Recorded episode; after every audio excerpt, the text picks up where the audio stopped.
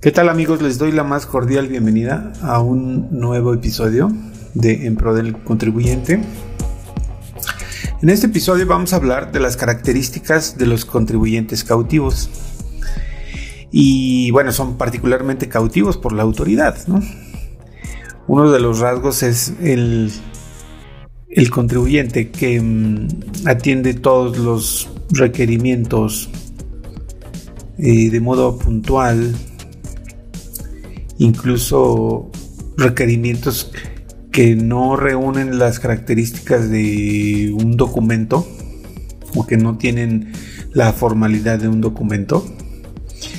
Son requerimientos verbales, requerimientos vía telefónica, en fin, son requerimientos que no cumplen con las formalidades de su tipo, ¿no?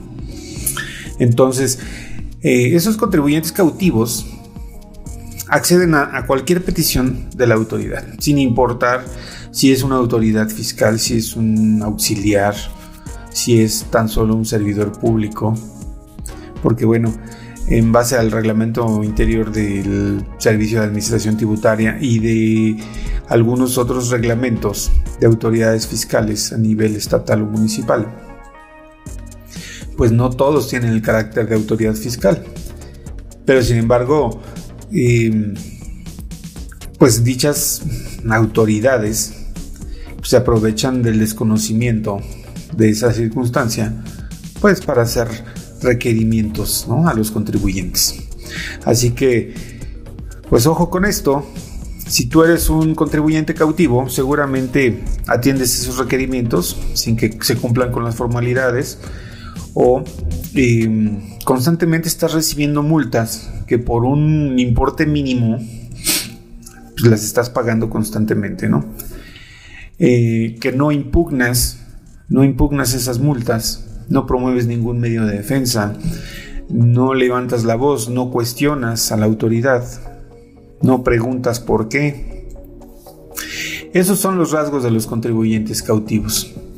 Y pues déjame decirte que pues estás cometiendo un error al atender ese tipo de actos. Porque hay situaciones que pudieran generarte una situación adversa en un futuro, tanto como una reincidencia, perdón.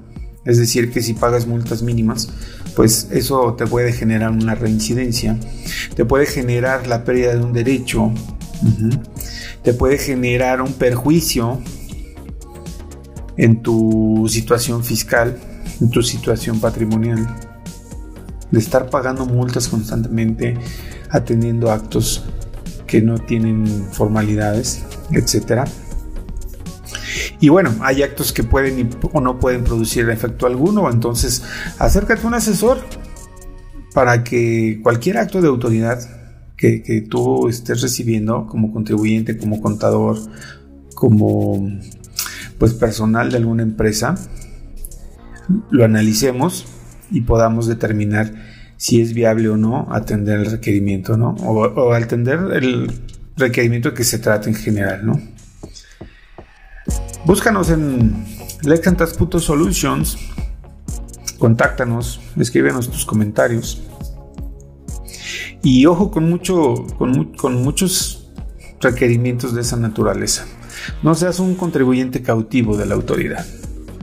Promueve medios de defensa, acércate a un defensor fiscal.